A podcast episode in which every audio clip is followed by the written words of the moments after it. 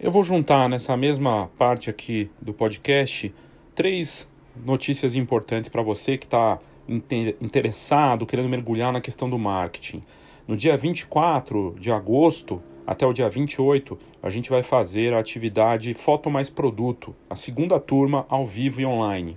A primeira turma foi fascinante e o foco é em produto. Sem produto não tem marketing. O que a gente está falando aqui de todos esses cases, sejam eles digitais ou não, envolve produto e é super estratégico isso para qualquer negócio de fotografia. Já era antes, agora se torna ainda mais importante. Então, a partir do dia 24 de agosto, a gente começa essa turma, é sempre à noite, mesmo horário, de segunda a sexta. Começa dia 24, vai até sexta-feira. É, até o dia 28 e é bem bacana, tem um acompanhamento que vai para mais de um, para na verdade se estende mais um mês né, após o término, tem apresentação, escolha do melhor produto, para esse momento, para essa fase da fotografia. Se você tiver interesse, nas notas do episódio tem o link aqui que leva para essa nova turma. A outra notícia é sobre o livro, né, o livro Marketing Básico para Fotógrafos, que está disponível, vale a pena para quem quer, de repente, é, se reposicionar, entender o valor do marketing e, claro, é, com um valor muito acessível, muito mais do que um curso, por exemplo, como esse que eu falei, que é ao vivo, que tem uma semana toda. É, é para quem, de repente, não está com condições agora, é uma boa alternativa. E, por fim, finalmente tem o curso online da Escola de Negócios Fox com marketing é o básico, que é o marketing básico para fotógrafos. Se você não quer ler um livro e quer mergulhar um pouquinho mais, assistir né, os conteúdos gravados, eu gravei o marketing básico e ele está disponível também aqui nas notas do episódio, num valor acessível para esse primeiro mês de lançamento. É mais caro que o livro, mais barato que o Foto Mais Produto. Então é uma alternativa meio termo. Coloco tudo isso aqui porque a Escola de Negócios Fox está criando uma série de iniciativas, tudo para melhorar o nível na questão do marketing dos negócios no mercado fotográfico. Saiba mais nas notas do episódio. Incrível pensar que uma marca como a Polaroid passou dos 80 anos de idade. É uma história que eu já trouxe aqui no Foxcast tem alguns anos, porque é fascinante e sempre tem algo a nos ensinar. É uma empresa que se renovou, se reergueu depois de quebrar duas vezes nos anos 2000 e que passou por profundas transformações. Uma empresa visionária que inspirou, por exemplo, a Apple. O Steve Jobs, eu já contei isso aqui no Foxcast em outros episódios, quem ouve com frequência sabe, tinha uma relação próxima do Edwin Land, que era o fundador da Polaroid, um inventor com mais de 500 patentes criadas por ele, um visionário que, graças à filha que chegou para ele conversando e dizendo: Papai, por que, que eu não posso ver a foto na hora? Ele foi lá e criou uma inovação fantástica que é considerada uma espécie de mãe ou pai do Instagram e realmente era uma espécie de primeira rede social, né? Porque as pessoas fotografavam, a foto saía na hora e elas podiam compartilhar, escrever e mandar aquela fotografia escrita para alguém. E isso é fascinante. A gente vai falar da importância do produto. O Edwin Land, ele tinha muito claro isso, que o produto podia fazer o marketing. E se você tivesse um bom produto, esse trabalho já era mais de meio caminho andado. Depois ele descobriu que não dá para fazer marketing só com produto. Você precisa divulgar, porque vai ter concorrentes, cópias, e houve toda a transformação. Também tem a questão da essência e outros pontos importantes. E está tudo ali na história da, da Polaroid, nessa trajetória fantástica. Então é isso que a gente vai abordar nesse episódio. Eu queria, antes de a gente abrir aqui o episódio, dizer que na, no último episódio tive um pequeno problema com a postagem é, da conversa com a Aline e acabou entrando o áudio da conversa anterior do Gustavo Marialva e graças aos próprios ouvintes, né, um dos ouvintes que é muito atento me lembrou que falou, olha, tá com o áudio trocado, mas isso foi corrigido. Eu imagino que as plataformas tenham sido atualizadas, mas caso você tenha ouvido Gustavo Marialva no lugar da Aline Mascarenhas, isso foi corrigido e por isso eu peço desculpas. Eu sou Léo Saldanha e esse é o Foxcast. Uma pausa rápida para o nosso patrocinador. A Sony Alpha é patrocinadora aqui do Foxcast e é motivo de orgulho ter uma marca que é líder de mercado, referência em alta tecnologia e referência em vídeo de alta qualidade. O melhor do vídeo certamente está com as câmeras mirrorless da Sony Alpha, qualidades que todo videomaker precisa para os seus equipamentos. Por exemplo, o modelo Alpha 73 é um modelo full frame com 24 megapixels e 693 pontos de autofoco com qualidade e nitidez para atender os clientes mais exigentes. É, excelência para fotografia numa linha que a Alpha oferece de alta performance em vídeo. No equipamento Alpha 6600, por exemplo, esse modelo vem com sensor APS-C de estabilização de 5 eixos com 24 megapixels e 425 pontos de autofoco em tempo real com ativação pelo olhar para foto e vídeo. Para você saber mais sobre esses equipamentos, clique aqui nas notas do episódio que você vai curtir muito. A história da Polaroid é fantástica porque traz toda uma jornada espetacular na fotografia, né? Mas eu não vou contar a história da Polaroid nesse ponto aqui do, do Foxcast. Aliás, a gente vai encerrar esse episódio com um vídeo que foi criado ano passado pela, pela, pelo canal Tech Mundo, que é bem bacana e conta essa história de uma forma bem interessante. Então achei que era melhor ter alguém aqui explicando isso, né, uma reprodução desse conteúdo. E aliás, vou colocar nas notas do episódio o link né, do vídeo e que conta do começo ao fim né, o que aconteceu com a Polaroid. Mas a lendária marca da fotografia, ela revolucionou o setor décadas atrás com as, com as fotos instantâneas, fotos que saem na hora.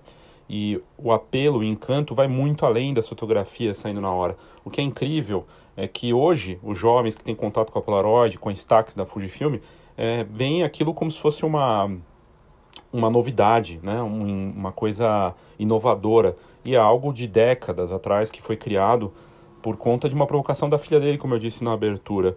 O Edwin Land, ele era um inventor e ele não começou exatamente com a fotografia, como a gente vai ver na história depois. Mas o que tem claro nisso, para a gente iniciar do produto, é você começar com um propósito claro. O Edwin Land, em um documentário da década de 1970, ele tirou num vídeo, que aliás é, você pode assistir na internet, o que parece uma câmera futurista do bolso. Lembra muito, inclusive, um smartphone. E ele disse nesse vídeo: um dia vamos usar esse apetrecho aqui para tudo, para todos os momentos da nossa vida e até para fotografar. Ele falava do futuro da fotografia já antecipando a era dos smartphones para mostrar o quanto ele era visionário. A gente está falando dos anos 70, quando a fotografia digital ainda era um desenvolvimento bem tímido, né, que vinha ali pela, pela Kodak, e mesmo na visão do próprio Edwin Land. Ou, ou seja, ele já estava prevendo isso com a televisão e com tudo que estava acontecendo, essa possibilidade de ter tudo num lugar só. E ele falava do futuro da fotografia, então, muito antes do seu tempo. Era um visionário mesmo, não é à toa que tinha 500 patentes. Muitas delas nem têm a ver com fotografia. A Polaroid ajudou na Segunda Guerra Mundial, ela participou fortemente, e tem um lado importante nessa história toda, é que o Lane não só criou a fotografia instantânea, né? Culpa da filha que perguntou, né? Por que, que as fotos não saem na hora. Ele fez muito mais do que câmeras, ele deixou um legado fotográfico para o mundo da inovação e mundo dos negócios. Eu tive a oportunidade de ler dois livros sobre a história da empresa e ambos são fascinantes. Um deles é o Instant, Instant, The Story of Polaroid. E tem outro também de uh, Genius, que é fantástico. Os dois são incríveis e contam a história dele. E, inclusive, um deles traz um pouco. Tem um outro livro que traz a batalha dele com a Kodak, né? A Kodak e a Polaroid foram parceiras num determinado momento da história das duas marcas. E a Kodak foi lá e puxou para fazer cópias, né? Então, é, teve uma disputa jurídica muito grave e ela chegou a ser parceira, embora fosse concorrente. Tentou criar um, um tipo de câmera instantânea também e começou a competir com a Polaroid. Mas o que é incrível é, nessa história da, da Polaroid, o fato do Edwin Land ser um, um mentor para o Steve Jobs da Apple e que aconteceu de fato, eles se encontraram e tudo mais, a, a autora do livro, né, o, o, no caso do Instant, fala que tinha um paralelo realmente. O Steve Jobs era, se fosse para definir a, a Polaroid é, naquele tempo, na década de 70, 60, era como se fosse a Apple. Né? Assim como a Kodak, naquele tempo, era como se fosse o Google. Eram empresas gigantescas, com presença forte, inclusive no mundo todo, né? com participação. Num post que eu fiz recentemente falando desse, desse conteúdo aqui, tem uma foto que mostra o Andrew Land mostrando a foto saindo da câmera e ele levantando ela com a câmera na mão, numa das demonstrações. Ele chamava a mídia, sabia usar o poder da notícia, e ele tornava o produto, então, uma atração. muito parecido com o que o Steve Jobs fazia nos lançamentos do iPhone, do iPad, do iPod, né? Ele subia no palco, tirava o produto e todo mundo colocava aquilo em destaque. E é, essa ação que coloca o produto em primeiro lugar. Mas, de novo, a essência da Polaroid que inspirou a, a Apple era do design.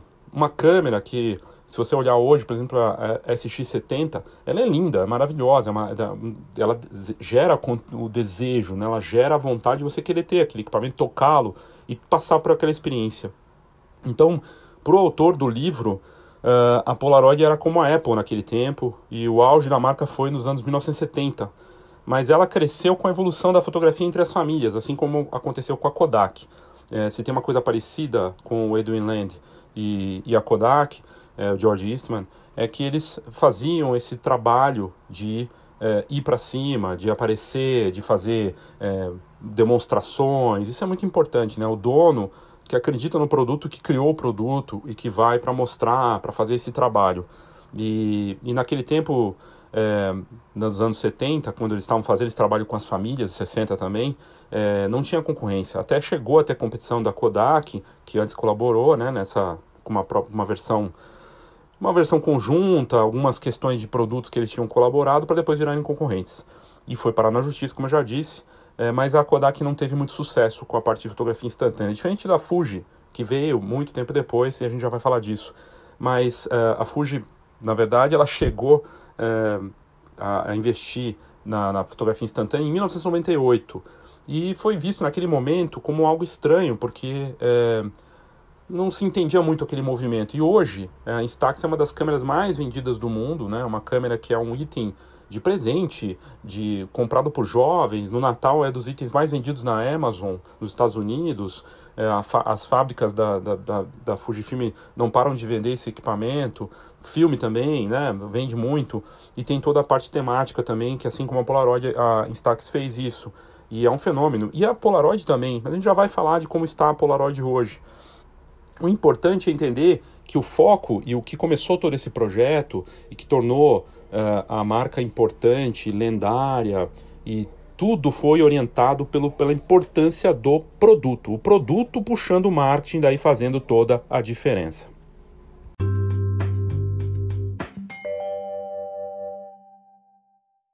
Então, a parte importante é, do, da Polaroid que eu trago aqui é que o produto era o marketing. Para o Land, na visão dele, o marketing era o produto bem feito, a inovação da experiência. Você tinha realmente uma experiência de tocar a câmera, querer mexer com ela, ter aquela personalização e ver a foto na hora, gerada em, em questão de segundos. Em um minuto você veria, você vê hoje, inclusive, a foto saindo. E isso é um encantamento para os jovens, hoje crianças, é muito mais fascinante, talvez, ou inovador do que uma tela porque eles já nascem com as telas na, na, na, mão. Então é bem diferente, é uma, uma inversão até. E por isso que a Instax, né, é, da Fuji, a própria Polaroid estão retornando com certo sucesso e, e, com vendas mundiais interessantes, porque justamente os jovens têm se seduzido por esse poder do encantamento do produto. E o marketing era o produto. O marketing naquele tempo, né, a gente está falando aí dos anos 60, 70, ele tinha essa visão de que o produto era o mais importante e, e inspirava, né? então inspirou a, a, a, Apple nessa questão, porque se você olhar para a Apple, o mais importante para a Apple é poder mudar a vida das pessoas através do produto, com o iPhone, com o iPod, com o iPad, né? antes com o iPod, depois com, com o iPhone e o iPad, e com seus equipamentos, seus computadores tudo mais. Mas o design era algo muito, é muito importante para a Apple, assim como era muito importante para a Polaroid. E aí ele percebeu em determinado momento né, que a, a experiência é, e o marketing era feito pelo produto bem feito. Seja no design do equipamento, numa câmera fantástica como a SX70, é, até você ter a foto gerada na hora, poder personalizar ela com um recado à mão. É uma foto única, né? Além de te gerar aquela experiência em, em questão de um minuto você ver a foto, você pode fazer um recado único e mandar para alguém. Essa foto é muito valiosa, porque ela é única. Por isso que grandes artistas usavam, inclusive, e usam para suas composições, para suas criações. O Andy Warhol, por exemplo, grande artista norte-americano, foi um dos que usou a Polaroid como forma de arte, né? E porque tinha realmente aquele momento único, né? Gerado numa foto. E aí as pessoas começaram a fazer isso. Por isso, da questão da rede social de ser considerado, a Polaroid ser considerada a mãe do Instagram, porque a Polaroid ela gerava fotos que eram escritas e compartilhadas e as pessoas podiam passando e tinham essa relação de rede social, né, de um contato social através do produto. Chegou num ponto, é, claro, com isso o produto era muito único, era um design muito bacana da câmera, te gerava uma experiência, um produto único, personalizável e tudo mais, mas é, podia até gerar boca a boca, indicação, foi crescendo, ganhando força e vendeu milhões. E a empresa cresceu muito. Ela se tornou global. Só que não dá para só depender do produto. E o, Land acreditava muito que o bom produto fazia o marketing. Só que não dá só para depender do produto. Chega uma hora que você tem que ter o marketing para ajudar, ajudar. E o que é marketing? Atrair e manter clientes. E para crescer de uma forma global, participando em diferentes países, ele precisava ter isso. E ele trouxe agências e começou a fazer esse trabalho, e o legado não foi esquecido. Tanto nas câmeras que foram surgindo e evoluindo, o Land não perdeu essa questão do design, da experiência e de, do legado. Você querer ter aquela experiência com o equipamento e, no final das contas, gerar uma foto única. Isso é uma experiência gratificante. E, e no marketing isso era muito batido das famílias, das mães, das pessoas terem uma experiência com a câmera. Algo, inclusive, que a Polaroid não fez sozinha. A Kodak também teve uma, um marketing muito bem feito uh, de valorizar a fotografia é, impressa, dos momentos de família, de fazer esses momentos serem gerados em cliques e a gente faz o resto, você aperta o botão, aquela história toda. Mas é, o que tinha também de similar entre tanto o Jobs quanto o Land e o George Eastman da Kodak, né? Os três têm uma coisa forte, assim, de criadores dos produtos que iam para campo, mostravam a cara, batiam na importância desses produtos, faziam demonstrações ou eventos para mostrar isso, né? Então, o dono como embaixador, e isso é muito importante, porque ele acredita no produto, né? E tem orgulho daquilo. Mas, enfim, é, tinha a questão da experiência, da foto impressa como prêmio, mas em determinado momento o Land percebeu, o Edwin Land, fundador e inventor da Polaroid, percebeu que só o produto não era o bastante, ele tinha que ter o marketing. E aí ele começou, deixando essa, esse legado sempre como referência, fazer as campanhas. E, e aí tinha a competição da própria Kodak também, que virou parceira e concorria com ele, né? Em determinado momento foi até para a justiça por conta da, dos problemas de patentes. E, mas elas criaram campanhas geniais. Nessa competição, e aí a importância é, da, do produto e da competição, né? É, na turma recente que a gente fez do Foto Mais Produto, é, pessoas trazendo essa questão, ah, mas isso não é só na, nessa turma, em outras também. Ah, mas vão me copiar. Bom, se você for pensar nisso, não faz mais nada, né? Porque vão te copiar sempre. Você tem que ter uma dinâmica de ter você naquilo, e aí fica muito difícil copiar quando é você. E mesmo a Polaroid foi copiada, mas até hoje ela é o original. Até hoje ela é vista como a inovadora e, e tem a identidade dela. E então você pode ter uma versão sua, mas vai ser um pouco diferente. Aí você vê a Instax, ela tem suas características e até tem investido em inovações bem distintas hoje, né? No caso da Fujifilm, que investiu nesse mercado em 98 e hoje é uma das grandes vendedoras no mundo de câmeras e filmes. Mas o que é incrível é, da gente falar da, da Polaroid é que esse legado e do marketing não perdeu isso, né? De como fazer o produto ir além. Porque não basta só o produto, você precisa ter todos os outros pontos do marketing. Então, da divulgação, é, do preço, é, do ponto de venda, no caso o marketplace, né? São questões importantes e a gente vai ver isso na sequência.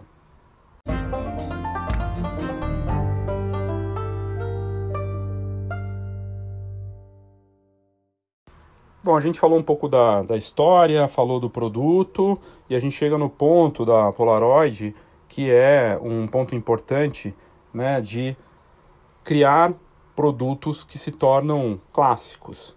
E a câmera que talvez melhor represente isso, e para o no nosso exemplo aqui desse episódio de produto que dá lição para gente, que puxa tudo no marketing, é a SX70. É um clássico, até na, no, no no cartão aqui na, de divulgação, né, no card de divulgação desse episódio, tem a câmera, para quem ouve no Spotify dá para ver. A SX70 é linda, é uma câmera com design chamativo até hoje, inclusive ela retornou né, pela Polaroid nova que comprou o, o legado da marca, que é a Impossible, né, que estava fazendo isso já antes e pegou e adquiriu todos os direitos sobre tudo da Polaroid. Na campanha de marketing da SX70 na época, eles simplesmente usaram o Sir Laurence Olivier, que é um dos maiores atores da história, né, que fez grandes clássicos, e o anúncio não, não parecia propaganda. Então, até nisso a Polaroid inovou. E hoje não é diferente. Você faz um anúncio que parece propaganda, não vende. As pessoas não querem ser interrompidas, não querem ser incomodadas. Basicamente, ele contava uma história. O Laurence Olivier aparecia valorizando o momento, a vivência, o ato de explorar com a fotografia. E o Land continuou inovando nos equipamentos, lançando modelos sensacionais, com recursos que até hoje chamam a atenção. Ele fez valer a máxima de Steve Jobs que não tem marketing bom de produto ruim. Aliás, a publicidade da Polaroid no auge da sua história de vendas e faturamento era sensacional. Né? Ela tinha grandes atores fazendo, mas sempre o Jerry Lewis, por exemplo, fez um clássico, aparecia ele falando da câmera num programa de entrevistas, quando ele estava ainda no começo da carreira, e mostrava essa relação de grandes nomes, grandes astros, usando o equipamento e não simplesmente compre a Polaroid. E aí ele também fez um trabalho com embaixadores, né? Mas grandes artistas, grandes atores trabalharam, né? E tem um ponto aqui que vale mencionar. Ele também deu uma escorregada é, teve um momento que ele usou o marketing até para corrigir esses erros. A Polaroid expandiu tanto as operações no mundo, inclusive com participação no Brasil forte, né? Naqui, nos anos 70, 80, 90, que uma das campanhas é, naquele tempo, né? Na, a gente está falando aí da, de um momento triste né, na história da, da África do Sul, no Apartheid, é uma campanha que chamou a atenção, envolveu um escândalo na África do Sul. O distribuidor local vendia câmeras para identificação pessoal para os negros daquele país em cadernetas que eram usadas basicamente para controlar o, a ida e vinda né, dos negros da, daquele país, para reforçar justamente o sistema de apartheid que existia. Isso causou polêmica porque a Polaroid servia com o seu equipamento de identificação e o Land estava vivo ainda, né? então ele tava, acompanhava isso, eram chamados pass laws, que eram obrigatórios para a população negra circular no país, e uma regra do apartheid. Ele pegou, isso pegou muito mal para a marca e o Land formou uma comissão para mostrar que ele estava realmente engajado, que ele não podia ser prejudicado. E olha só que interessante, o Land comentou na época que o que fazia mal para a Polaroid era um ataque, se era um ataque à Polaroid, a, a câmera, a marca, era um ataque à figura dele. E ele estava associado à figura, assim como o Steve Jobs associado à Apple e o George Eastman à Kodak.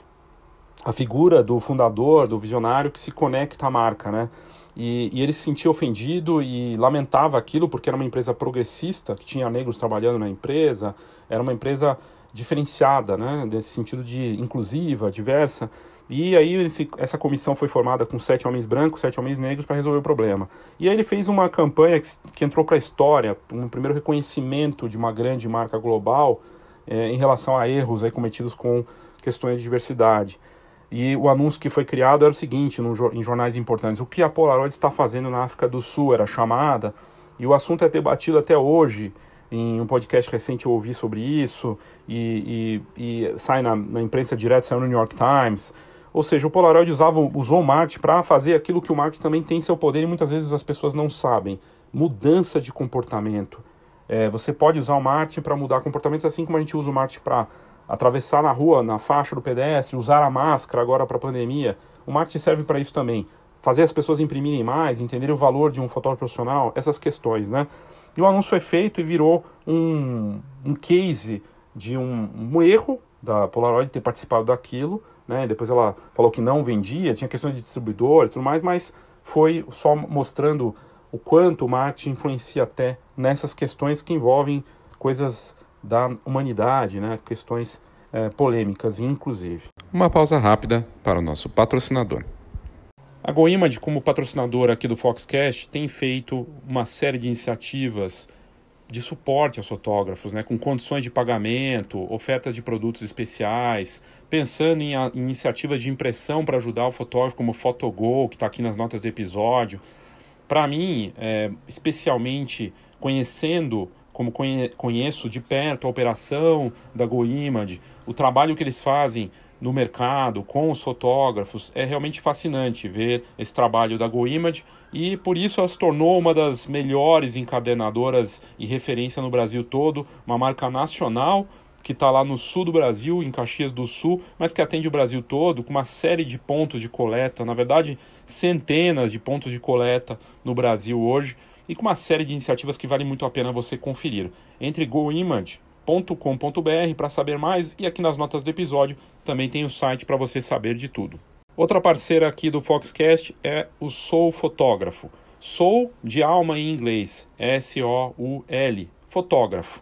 Nas notas do episódio tem o um link que leva para essa ferramenta que se torna uma interessante alternativa para quem tem dificuldades com marketing digital. E ela está indo super bem justamente por conta disso. Você paga uma assinatura num valor que vale a pena para ter cadastros e gerar leads e ter uma série de ferramentas interessantes para quem vive da fotografia. E tem dado resultado para muitos profissionais do Brasil todo dessa ferramenta que está crescendo e que é parceira aqui do Foxcast. Saiba mais sobre Sou Fotógrafo nas notas do episódio. Você vai se surpreender.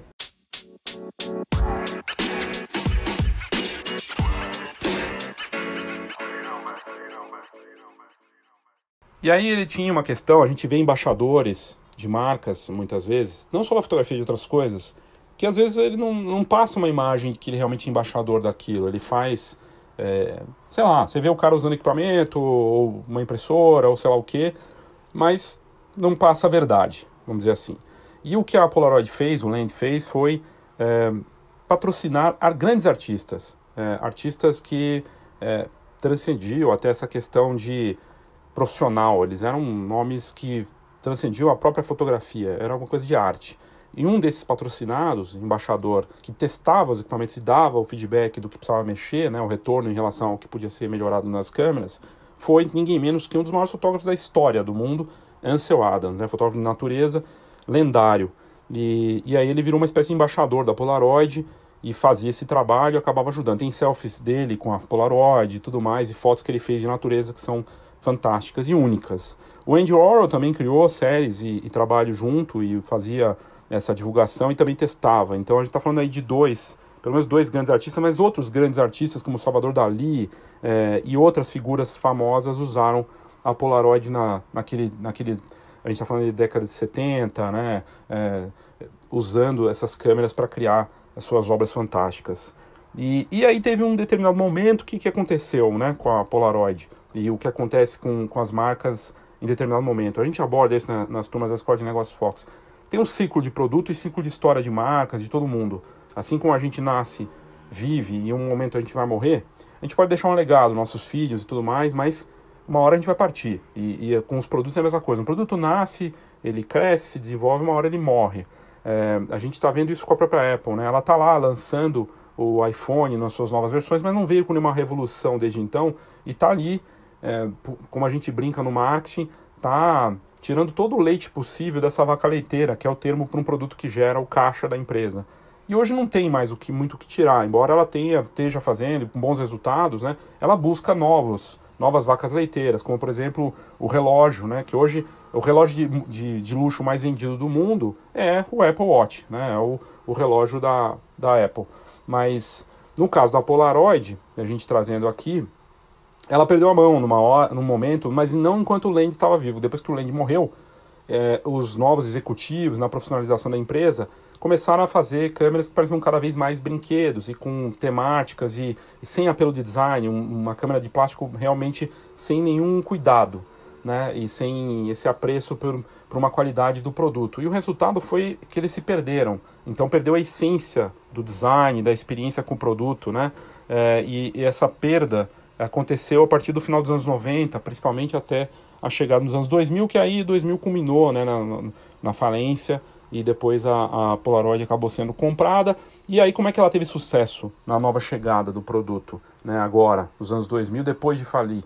É, de 2010 para cá, ou de 2015 para cá, ela voltou a crescer, principalmente, principalmente por conta da, do resgate do legado. A Impossible Project surgiu e que comprou a Polaroid fez justamente isso. Ela é, re, re, religou as fábricas, né, reaproveitou esse legado, essa, essa estrutura da Polaroid é, investindo nas câmeras e pegando as câmeras que as pessoas tinham na fam nas famílias, a gente está falando aí de.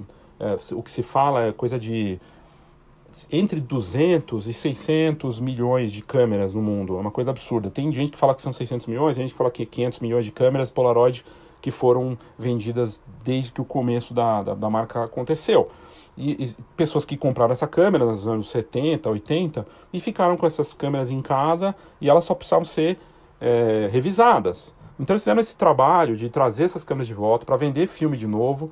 E aqui tem vários pontos que a gente pode abordar em relação a, essa parte da Kodak, né? É, da Kodak, da Polaroid, de renovação.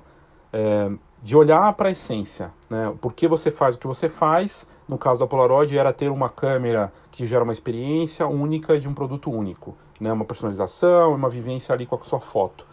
E, e em determinado momento virou um brinquedinho, uma coisa qualquer, e lança lá do, do, de personagem de desenho animado, coisa e tal, e só que de uma forma mal feita. Podia até ter feito isso, né? Mas e a gente vê, por exemplo, no caso da Instax, isso sendo feito de uma forma bem feita. Né? E a própria Polaroid está fazendo de uma forma bem feita agora, câmeras temáticas, mas que são boas, têm qualidade, têm algum apelo de design. O que aconteceu no final dos anos 90 para 2000 foi justamente a perda aí de, de qualidade, né, sem esse cuidado. Mas se a gente for olhar para uma dinâmica de marketing, né, é, o que é incrível dessa, desse case da Polaroid é que o produto realmente é, na minha opinião, e aí você tira isso dessa conclusão da Polaroid, é o mais importante né, no, no marketing da fotografia. É, você pode ser um excelente fotógrafo, ter fotos incríveis, fotos maravilhosas, e ser um grande vendedor de fotos digitais, mas não vai ter nada palpável vai ficar na nuvem, vai ficar largado, e você não vê nenhum grande artista, nenhum dos grandes nomes da fotografia, ou mesmo dos menores nomes, os, os nomes é, que são influenciadores mais de nichos, que não têm um trabalho com produto, que não trabalham com impressão. Todos os grandes nomes, Sebastião Salgado tem livros, exposições, você pega outros grandes nomes, todos eles tinham ou têm um foco em produto gerado, um final, uma obra-prima final. Né? E a gente pode tirar lições especificamente do marketing para a gente encerrar essa conversa sobre o que a Polaroid pode nos ensinar em relação à importância do produto na fotografia.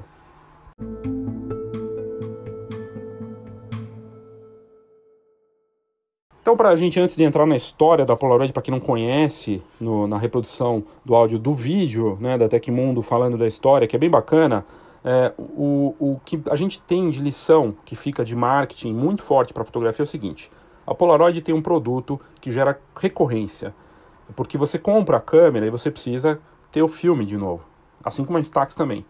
Assim como a Adobe também tem isso, né, com assinatura do Creative Cloud, Netflix e outras, mas especificamente no caso da, da Polaroid, você precisa do filme para ter uma foto impressa e continuar fazendo essas fotos. Então, é, você compra a câmera, ela te dá acesso a isso, você precisa do filme. Então você tem recorrência, que é algo importantíssimo na nova fase do marketing, que é preço vira recorrência. Como é fácil uma pessoa comprar de mim com frequência?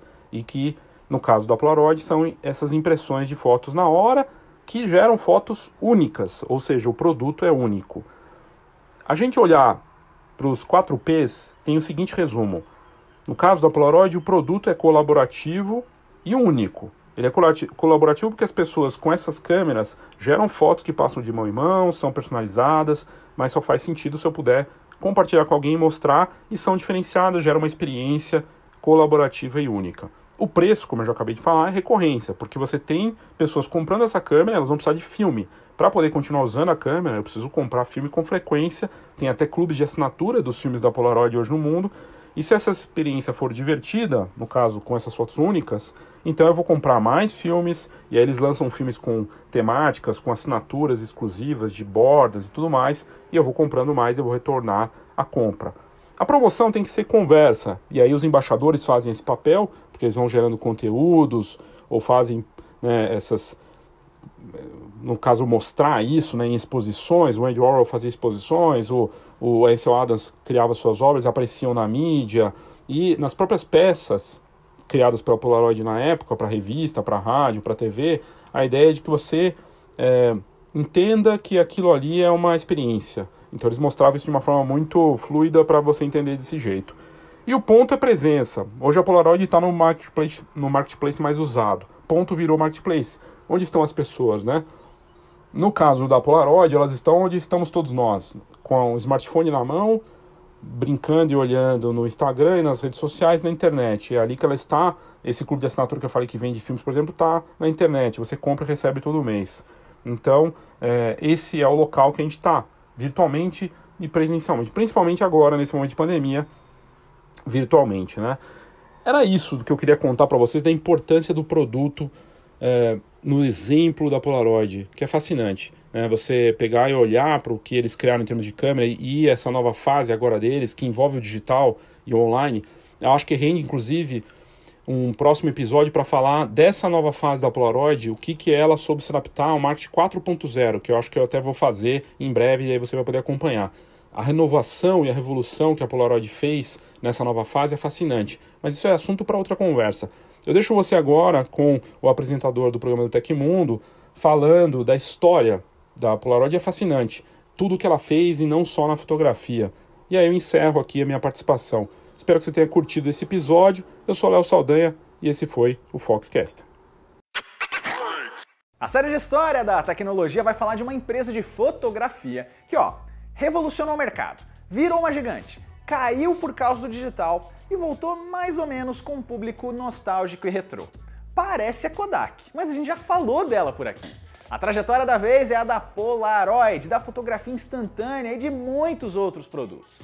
Antes de saber o início, o auge e a atualidade dessa marca, primeiro não se esqueça de deixar o seu joinha aqui que a pesquisa tá bem legal.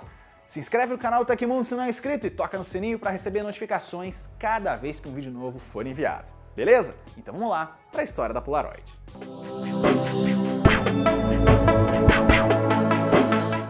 A trajetória começa em 1926 com o jovem Edwin Herbert Land. Ele era um estudante da Universidade de Harvard, mas abandona o curso no meio para se dedicar a pesquisas próprias sobre um tema que ele adorava. E não, ainda não é fotografia. A paixão dele no começo da carreira era em estudar a polarização da luz. De forma bem resumida, esse é o efeito que ocorre quando a luz natural, que se propaga em todos os planos e direções, passa por uma substância e acaba filtrada, como a luz restante direcionada para um único plano.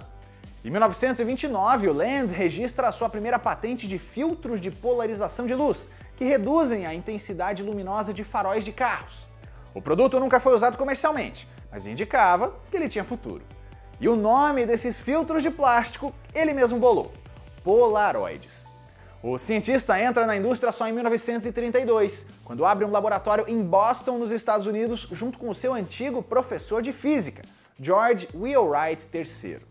Eles pesquisaram de tudo envolvendo a polarização, desde a criação de óculos de sol mais eficientes, máscaras de mergulho e até lentes para o uso em microscópios. Em 1937, o Land abre a própria empresa, agora em Cambridge, Massachusetts, para vender essas criações. O nome não poderia ser outro: Polaroid. Durante a Segunda Guerra Mundial, os militares viraram clientes fixos em equipamentos para soldados e futuramente também na câmera que foi usada nos aviões espiões U-2. Óculos 3D para cinema também venderam muito na primeira onda dessa tecnologia. O sucesso já era grande, mas faltava aquele produto para a empresa explodir de vez. E reza a lenda que em 1943, o Land estava de férias com a família quando a filha criança perguntou para o pai: por que, que eu não posso ver agora as fotos que você está tirando de mim? Ela tinha toda a razão em ter essa pressa, mas o processo de revelação do filme era demorado e exigia equipamentos profissionais. Mas será que não tinha outro jeito? Foram anos criando a tecnologia, que é uma espécie de laboratório de revelação de fotos em miniatura. Depois que acontece a captura da foto por exposição, os pacotes contendo as substâncias químicas que são responsáveis por imprimir o conteúdo negativo em papel eram abertos ali mesmo e começavam o processo dentro da câmera. Em cerca de um minuto, o retrato estava pronto, só precisava ser descolado, tipo uma figurinha de álbum ao contrário, e tinha um tom meio sépia, que era perfeito para quem desde aquela época já era meio hipster de fotografia. A primeira demonstração de uma câmera instantânea foi em 21 de fevereiro de 1946, em um encontro da Sociedade de Óptica da América. Todo mundo ficou de queixo caído. Em 26 de novembro de 1948, era lançada a primeira câmera instantânea do mundo, que custava caríssimos 90 dólares e não tinha o nome de Polaroid. Na verdade, foram vários anos sendo chamadas apenas de câmeras Land por causa do fundador, e nessa estreia ela era chamada de Land Camera modelo 95. As vendas eram de poucas unidades por vez, porque ele não sabia direito se o negócio, que tinha quase 2 quilos, parecia bom demais para ser verdade e ia vender mesmo. O Land escolheu uma loja de departamentos em Boston para a primeira demonstração e era uma Black Friday. Todo o estoque de 56 unidades foi vendido naquele mesmo dia e a partir daí estava decidido. A Polaroid iria focar no setor de fotografia. Já em 50, ele começa a desenvolver filmes melhores para as câmeras instantâneas, porque os primeiros eram mesmo ali de uma qualidade bem inferior e geravam vários ruídos, várias manchas no papel. Aliás, lançar filmes e acessórios proprietários e devidamente patenteados ajudou muito a Polaroid ao longo dos anos a se estabelecer como praticamente o único nome do setor por décadas, mesmo com um preço muito mais salgado. A Fujifilm só apareceu muito tempo depois. Deu certo, tanto que em 1956 já eram um milhão de unidades fabricadas e distribuição para 45 países, agora com o modelo 95A, que era um pouquinho menor. No começo da década seguinte, o portfólio começa então a aumentar. Sai em 63 o filme colorido Polacolor e a modelo 100. Essa câmera instantânea foi a primeira do mundo a ter um obturador transistorizado para controle automático da exposição. Já em 65 vem um sucesso de vendas, o modelo 20 ou Swinger, que era uma câmera estilosa e ao mesmo tempo a primeira realmente de baixo custo, abrindo novos mercados para a empresa. O ano de 1972 é a consagração dela e do seu fundador. Para começar, o Land aparece na capa da renomada revista Life. Ele foi comparado ao longo da vida com Steve Jobs em vários aspectos, tanto no campo tecnológico quanto por ser viciado em trabalho e também bastante perfeccionista. Mas o destaque mesmo é o lançamento da câmera SX70, considerado o modelo definitivo da Polaroid. Esse foi o primeiro que era totalmente automático, motorizado e que soltava a foto revelada prontinha, sem que você precisasse fazer nada ou então ter que jogar papel fora. Nesse período começa outra carta na manga da marca: usar celebridades para promover os seus produtos. No caso da SX70 foi o ator Sir Lawrence Olivier. Nesse período, os reagentes que fazem a revelação estão na traseira do papel e são ativados pelo mecanismo que desliza ele para fora da câmera. A revelação vira questão de segundos e traz fotos com muito mais qualidade. E foi com esse modelo que Andy Warhol fotografou e imortalizou artistas e esportistas, inclusive o nosso Pelé. Um pouco antes, o fotógrafo Ansel Adams também utilizou muito a Polaroid como instrumento de trabalho, com cliques hoje expostos em vários museus ao redor do mundo. As câmeras instantâneas começavam então a ganhar outras utilidades, não só para as famílias. O cinema começou a usar ela para registrar fotos de sets, a publicidade para ter uma prévia de montagens e até investigadores da polícia para capturar cenas de crimes. Mas o reinado solitário da empresa logo acabaria, com outras fabricantes japonesas começando a pesquisar alternativas próprias para essa tecnologia. E tem ainda a gigante Kodak, que foi uma das primeiras clientes da Polaroid em lentes e viu o seu império analógico ameaçado pelas fotos instantâneas. Só que a Kodak tentou concorrer do jeito mais malandro possível, com produtos parecidos até demais com as da rival. Em 1976, ela é processada pela Polaroid por infração de patentes, e o veredito, que só saiu 10 anos depois, fez a Kodak pagar uma multa e ainda ser proibida de lançar produtos no setor. Voltando para os lançamentos, em 77 temos o One Step, mais uma alternativa barata para o consumidor. Com foco fixo e aquele design clássico com uma faixa colorida na frente, foi a câmera mais vendida dos Estados Unidos por quatro anos consecutivos.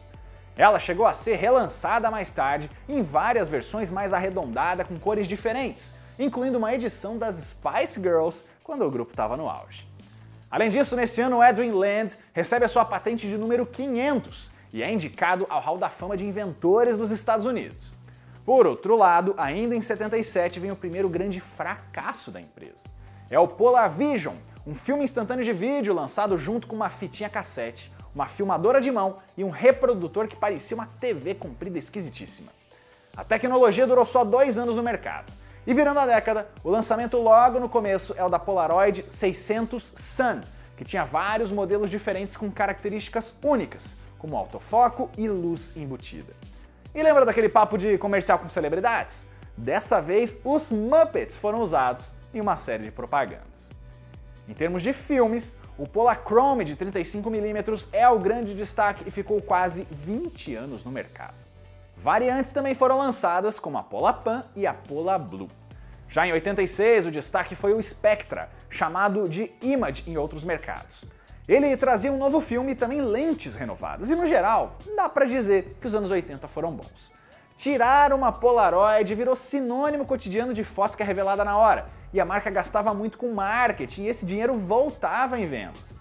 E o poder era tanto que em 88, o Roy Disney, que é sobrinho do Walt Disney, tentou fazer uma aquisição forçada da empresa por meio de ações, mas por pouco não conseguiu. Em 1991, morre aos 81 anos o fundador da Polaroid, Edwin Land. Ele já estava afastado das funções de chefe executivo da empresa desde a década anterior, mas esse também é o último período realmente bom da Polaroid. Em termos financeiros, a conta já tinha começado a chegar até antes, mas alguns lançamentos e mercados emergentes deram uma sobrevida para a marca. Além disso, a gerência começou a bater cabeça entre si e o primeiro CEO de fora da empresa foi contratado para tentar mudar as coisas. Os lançamentos de grande porte incluem a Polaroid Captiva de 92, que encalhou nas lojas por ser considerada grande e limitada demais. Pelo menos, o disparo rápido trazia uma novidade para os filmes instantâneos. Vieram nessa década também alguns experimentos com uma lanterna Pola Pulse Light e um protótipo de câmera direto para televisão. Ela ainda lançou filmadoras como a PDC 2000-40 e a câmera de bolso iZone, que em 99 virou uma sensação entre o público jovem. Em 2001, ela entra no mercado da impressora portátil, mas não foi o suficiente para salvar a empresa. Assim como aconteceu com a Kodak, que não conseguiu se adaptar ao mundo da fotografia portátil, digital e ao uso de smartphones, chegou a realidade. Pouca gente revelava fotos ou então estava disposta a pagar tanto pelo papel das instantâneas. Em outubro, com problemas financeiros graves, até a fabricação de produtos direcionada para a China para baratear, a Polaroid entra em concordata. A partir daí, ela nunca mais seria a mesma. Em 2005, ela é comprada pelo Peters Group Worldwide, um grupo de investidores de Minnesota cujo fundador foi preso por várias acusações de fraude. Ela então tentou uma última diversificação de produtos, lançando DVDs, TVs e MP3 com o nome da Polaroid, mas feito por outras empresas. Essa, gente, é uma estratégia clássica de marcas de eletrônicos que não fazem a ideia do que fazer e que quase nunca dá certo. Só deixa o negócio, no máximo, estável. Em 2008, a falência é decretada de vez, e o grande sinal do fim da era Polaroid é o anúncio do fechamento das fábricas que fazem os filmes instantâneos. Talvez o último suspiro dessa fase veio em 2009 com a Pogo, tentando entrar no mercado mobile digital, mas já era tarde demais. Aí o negócio fica bem complicado e burocrático. Patentes, marcas e direitos acabam incorporados na Polaroid Corporation, que sobrevive meio no piloto automático ali com outra impressora portátil, uma câmera com Android chamada Polaroid SC1630 e até uma Action Cam Polaroid Cube sem qualquer chance contra a GoPro. A cantora Lady Gaga foi contratada em 2011 numa jogada de marketing para ser diretora de projetos e atrair as novas gerações. Um dos produtos foi um óculos de sol bizarro, uma câmera embutida, tipo um Google Glass, muito mais limitado. Já em 2014, a parceria acaba, mas uma aliança com a Zinc Zero Ink Printing Technology deu vida a outros produtos, como a Z2300. Um dos últimos suspiros foi o app Polaroid Swing e também a Snap Touch de 2016, que era até que bem simpática, mas já fora do seu tempo. Isso sem contar tablets de baixo custo e smartphones da linha Cosmo. É triste, mas estava na hora de parar de tentar. Em 2017, a empresa que gerencia todos os direitos da Polaroid foi comprada de novo, agora pelo empresário polonês Oskar Smolokowski. Ele é o maior acionista do The Impossible Project, uma pequena empresa criada justo quando a gigante anunciou a falência e que mantém a comunidade fã da Polaroid viva até hoje, lançando filmes instantâneos para os modelos antigos mais populares. A absorção fez a marca mudar de nome para Polaroid Originals, que ainda existe e continua lançando até câmeras próprias, sendo a mais recente a One Step Plus. Mesmo sem mais tanta influência, a Polaroid é até hoje um ícone da tecnologia, tanto que foi a grande inspiração visual para o Instagram no começo da vida. Os filmes instantâneos ainda aparecem em vários filmes, como Amnésia, do diretor Christopher Nolan, e também Beetlejuice, além de um terror meia-boca chamado Morte Instantânea, que é totalmente baseado nas Polaroids. E tem até o sucesso Reiado do Outcast, lembra desse? Que fala em balançar como uma foto Polaroid. E ó, tá errado isso aí, viu? Os modelos mais recentes da Polaroid tinham uma camada de plástico por cima do filme, Então balançar o papel não acelerava a revelação e podia até causar manchas nas imagens. E essa é a história da Polaroid, mais uma gigante da tecnologia, gigante da fotografia, que foi derrotada pelo digital, mas que deixou uma bela de uma trajetória. Se você quiser ver a história de uma empresa, de um produto ou de um serviço aqui no quadro, é só deixar o seu comentário que você sabe que a gente lê. E ó, esse é só um resumo, um recorte, e muita coisa pode ter ficado de fora, então vamos conversar aqui embaixo também. As fontes da pesquisa estão aqui embaixo na descrição. E não se esqueça de conferir ainda a playlist do quadro, porque aquela história que você tanto quer ver já pode ter sido contada aqui. Até a próxima!